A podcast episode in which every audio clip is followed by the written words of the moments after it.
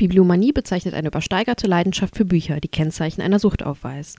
Hallo und herzlich willkommen zu eurem Lieblingsliteraturpodcast. Wir sind Angelina und Lea und das ist Bibliomanie.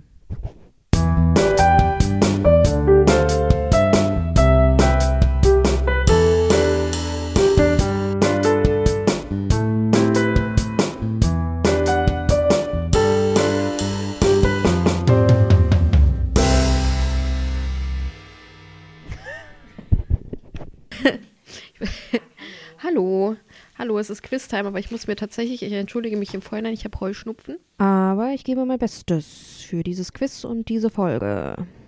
Alright. Literatur aufräumen 1. Erstens. Es ist an der Zeit, mal ein bisschen Ordnung ins Bücherregal zu bringen. Und zwar in die Abteilung Drama. Was kam zuerst, was danach? Bitte chronologisch ordnen. A. Shakespeare, ein Sommernachtstraum. Mhm. B. Dante, die göttliche Komödie. Ja. Und C. Molière, der eingebildete Kranke. Ähm, ich überlege. Ich würde tippen. Mhm. Zuerst Dante, die Mhm. göttliche Komödie. Mhm. Dann Shakespeare Mhm. und dann Molière. Korrekt. Mol Molière. Uh. Zweitens.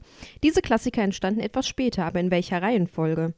A. Schiller, Kabale und Liebe. B. Heinrich von Kleist, Der zerbrochene Krug. Oder C. Luise Gottsched. Die, what? Pietisterei im Fischbeinrocke. Ähm, ich würde sagen, die Fischbeinrocke als erstes. Korrekt. Dann tippe ich auf hm, Kabale und Liebe. Yay. Und dann auf Kleist. Korrekt. Okay. Uh. Ähm, und zum Schluss das 20. Jahrhundert. Dann bin ich gut im Raten, ey. Mhm. ähm, Franka Rahme, Do, Dario Fo, offene Zweierbeziehung, Samuel Beckert, äh, Beckwith, Beckwith, Endspiel oder C, nee, nicht oder, sondern Mhm. in der Reihenfolge Jasmina Reza, Kunst. Ich kenne das erste überhaupt nicht. Deswegen, ich würde einfach mal sagen, das ist das erste. Dann Samuel Beckett und dann Jasmina Reza. Nee, erst Nein? Okay. Endspiel, dann offene Zweierbeziehung Okay. und dann Kunst. Okay. Uh, Quiz geschafft. Es geht heute um Caroline Wahls 22 Bahnen, erschienen im Dumont Verlag. Einer meiner Lieblingsverlage sowieso. Sorry. Ähm, ganz kurz und kurz und schmerzlos zu Caroline Wahl. Sie wurde 1995 in Mainz geboren, wuchs in der Nähe von Heidelberg auf, hat Germanistik in Tübingen und deutsche Literatur in Berlin studiert und hat bei mehreren Verlagen gearbeitet und 22 Bahnen ist ihr Debütroman und momentan lebt sie in Rostock. Das ist das Autorenprofil von der Verlagsseite. Kurz und knapp zusammengefasst. Hab ein bisschen die Insta gestalkt. Caro Wahl heißt sie da. Ja. da gibt es jetzt nichts Spannendes zu erzählen. Ich muss, glaube ich. Gesundheit. Sorry. Ja, das könnte muss heute noch mal ein ein paar Mal bisschen- passieren. Anders positionieren. So. Tschiu. Gesundheit.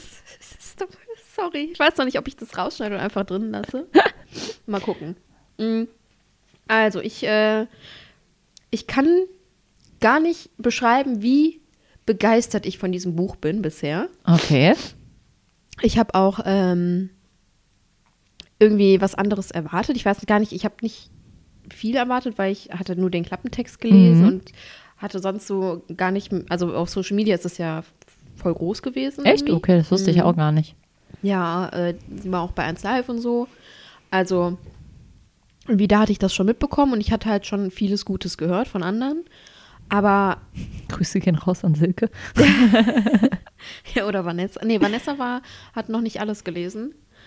Ähm, aber ja, viele fanden es äh, super. Und ich auch. Äh, ganz, ganz kurz und knapp. Es geht in 22 Bahnen um Tilda und äh, um ihr Leben einfach. Und Mhm. irgendwie ist die Geschichte so eine harte Geschichte, weil Tildas Mutter ist alkoholkrank, also Alkoholikerin und äh, sie lebt, Tilda lebt da mit ihrer alkoholkranken Mutter und ihrer zehnjährigen Schwester Mhm. in einer Wohnung. Und äh, ihr Leben dreht sich quasi einfach nur um diese Familie, um ihr Studium und um ihren Job an der Supermarktkasse. Mhm. Und äh, was ich irgendwie, ich weiß nicht, irgendwie fand ich das direkt am Anfang total sympathisch. Weiß ich nicht wieso, aber sie sitzt an dieser Supermarktkasse und guckt die Leute erst nicht an, sondern scannt deren Sachen Mhm. und überlegt dann, wer diesen Einkauf tätigen könnte. Mhm. Und guckt dann hoch und hat dann entweder recht oder nicht. Mhm. Meistens hat sie recht. Einmal hat sie gedacht, es wären zwei Jungs, aber es waren irgendwie zwei Mädels. Also ihre Schwester war sogar dabei. Ähm, Hm. Aber irgendwie weiß ich nicht, fand ich das. Ich, ich finde Tilda auch einfach irgendwie, sie ist so.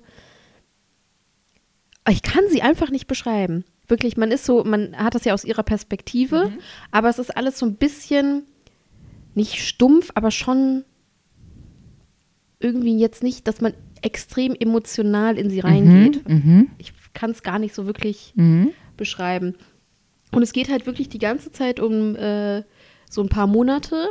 Erst dachte ich, das wäre so voll der Sommerroman. Ich würde es Mhm. nicht als Sommerroman bezeichnen, Okay. auch wenn es sehr sommerlich aussieht, aber das meiste spielt tatsächlich gar nicht so krass im Sommer, also in diesem Sommerfeeling, sondern halt eher Mhm. so äh, in diesem ja, neutralen Feel. Ich kann es gar nicht, ich, Mhm. ich habe die ganze Zeit nach Worten Also so ein bisschen gesucht. zeitlos, also Ja. so oder von, von irgendwelchen Also hat- Jahreszeiten und äußeren Umständen. Nee, nee, das nicht. Nicht, okay. Nee, nee. Ähm, was äh, Tilda noch macht zwischen Studium, Familie, also und Mhm. Job ist äh, immer ins Schwimmbad gehen und ihre 22, die die dann irgendwann erweitert auf 23 Bahnen Mhm. schwimmt. Und immer wenn es regnet, kommt äh, ihre kleine Schwester mit. Mhm. Und das sind dann immer so diese Highlights. Und äh, da ist man dann auch, wie sie dann schwimmt. Und dann irgendwann äh, blickt sie so auf oder ich kann es gar nicht, weiß jetzt Mhm. gar nicht mehr genau die Situation. Und sieht dann, ähm, wie äh, jemand männliches, Viktor heißt der, Mhm. auch halt seine Bahn so schwimmt und ist Mhm. irgendwie total fasziniert von dem. Mhm. Und erst fragt die sich auch, ähm, wie der heißt, weil sie kannte früher äh, den kleinen Bruder von ihm. Sie war mit dem Mhm. kleinen Bruder sehr äh, eng befreundet. Mhm. Ähm, und ich weiß gar nicht, wie viel ich zu dem Buch erzählen möchte, ehrlicherweise. Weil ich denke mir, es ist ja jetzt brandaktuell und die Leute sollten es schon lesen, aber Ja. Ah, ein bisschen. ein bisschen äh, muss ich erzählen. Auf jeden Fall ist, äh, erfährt man relativ früh, dass der Bruder gestorben ist. Mhm. In der Zeit, in der die so befreundet waren. Mhm, Sie, mhm. ihre beste Freundin. Ich habe den Namen der besten Freundin vergessen. Das fällt mir gerade so auf. Und halt ähm, der kleine Bruder von äh, Victor, die waren so ein Dreiergespann so eine Zeit lang. Mhm. Und ähm, dann äh, ist er halt bei äh, einem Autounfall gestorben als und nicht nur er, sondern komplett seine Familie, bis halt Außer auf Victor. Okay. Mhm. Die wollten nämlich nach Russland in den Urlaub fahren und dabei sind die dann Mhm. Mhm. verunglückt. Mehr erfährt man so auch gar nicht groß. Ähm, auf jeden Fall fragt sie sich halt die ganze Zeit erstmal so, wie er heißt und so. Und dann äh, immer, wenn sie mit ihren Bahnen fertig ist, schwimmt er halt noch weiter, weil Mhm. er dann, ich glaube, er kommt dann einfach später.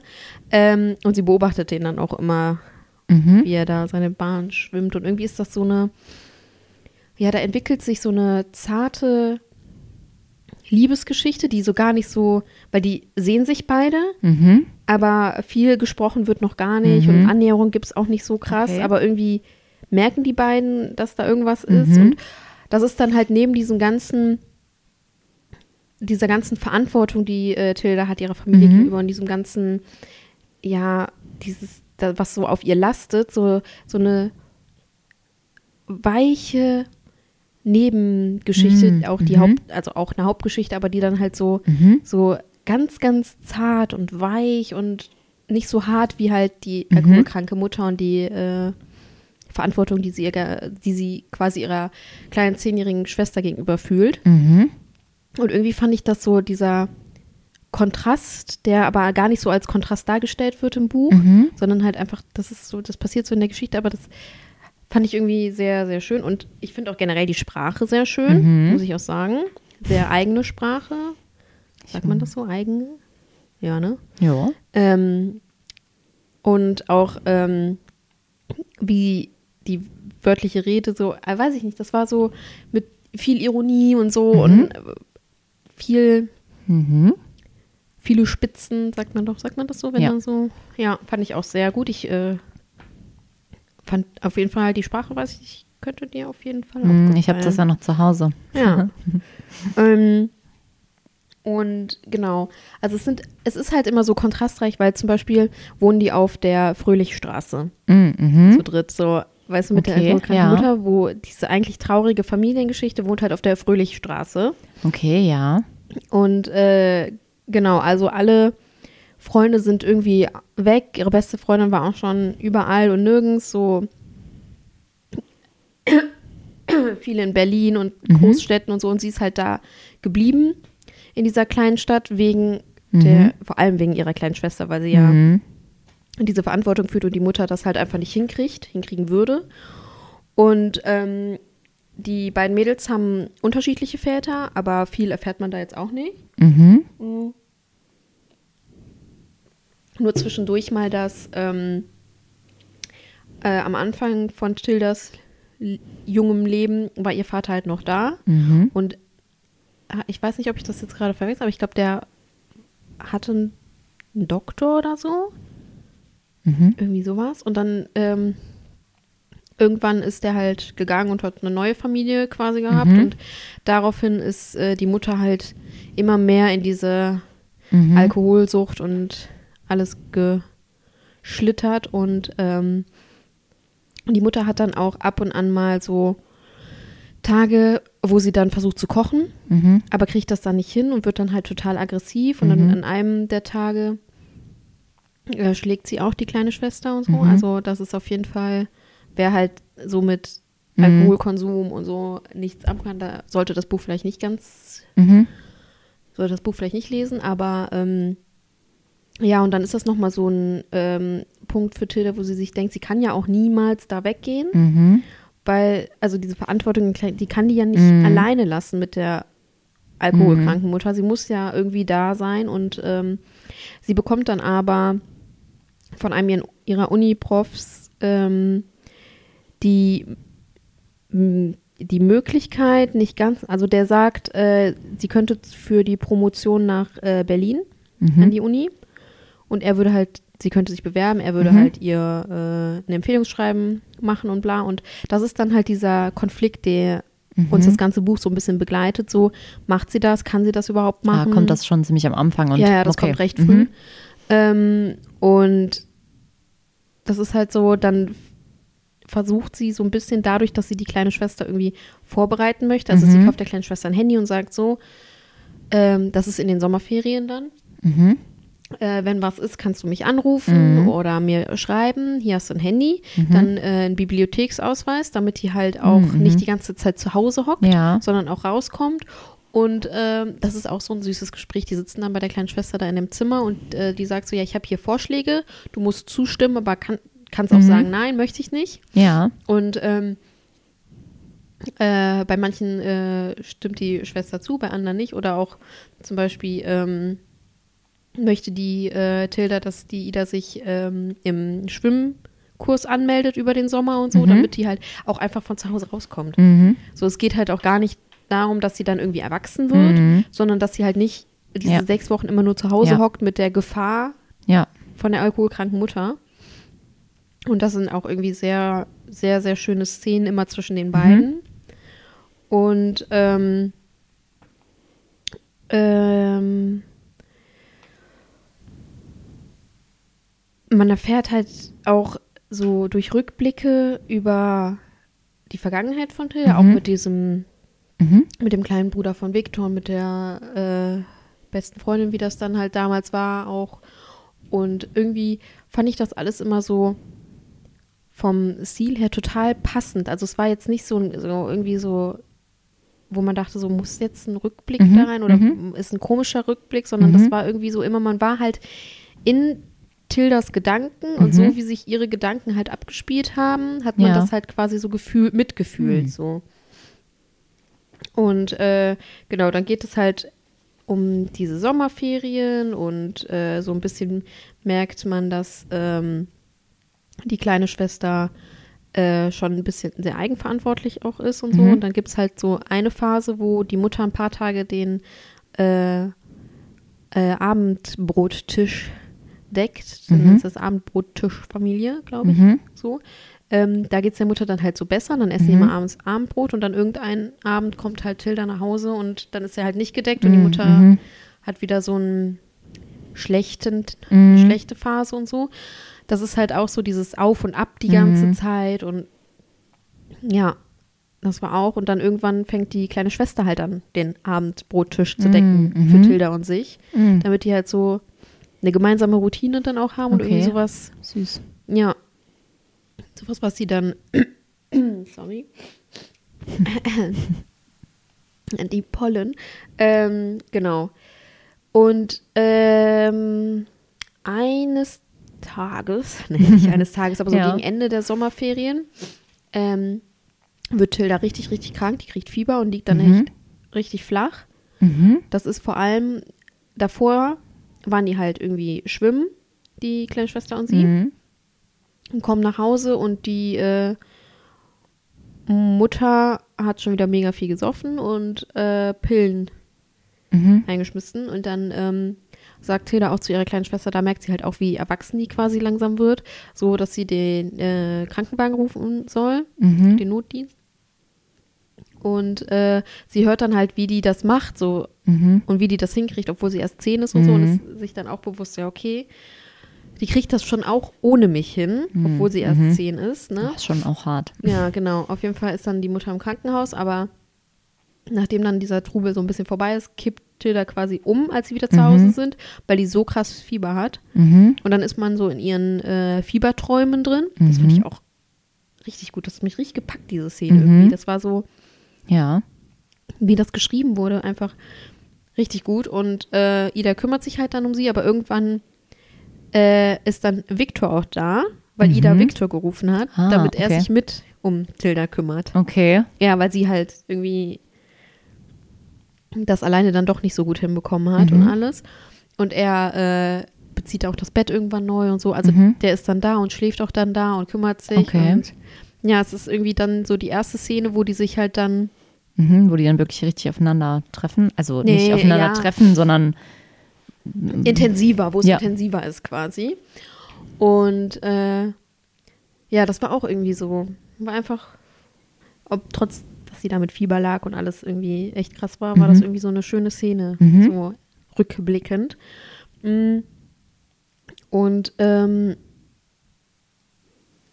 ich fand es auch witzig, irgendwie, äh, ein paar Szenen später, äh, sagt ähm, Tilda zu Ida irgendwie, weil die sagt so, ja, ähm, dass das irgendwie äh, voll süß zwischen den beiden ist quasi, Mhm. um es jetzt mal platt zu sagen. mhm. Äh, und äh, Tilda sagt so, ach, das hier ist doch keine Liebesgeschichte. Mhm. Mhm. Und das fand ich irgendwie so, weil irgendwie ist es keine Liebesgeschichte, Mhm. aber irgendwie auch doch. Mhm. Also der ganze Roman ist ups, eigentlich keine Liebesgeschichte, aber schon so, irgendwie ist da diese Mhm. unterschwellige, weiche, zarte Liebesgeschichte, die da so mitschwimmt. Mhm. Auch mit der Schwester und ja, ja. Ja, und auf jeden Fall kommen Victor und Tilda sich auch näher und verbringen ein bisschen mehr Zeit zusammen und so. Das ist auch dann ganz schön. Und er äh, so äh, in ihrer Stadt gibt es halt so ein Hochhaus. Da haben dann halt früher auch immer äh, alle Migranten aus Russland gelebt und so. Und das war halt immer so, geht da bloß nicht hin und so, mäßig so, ne?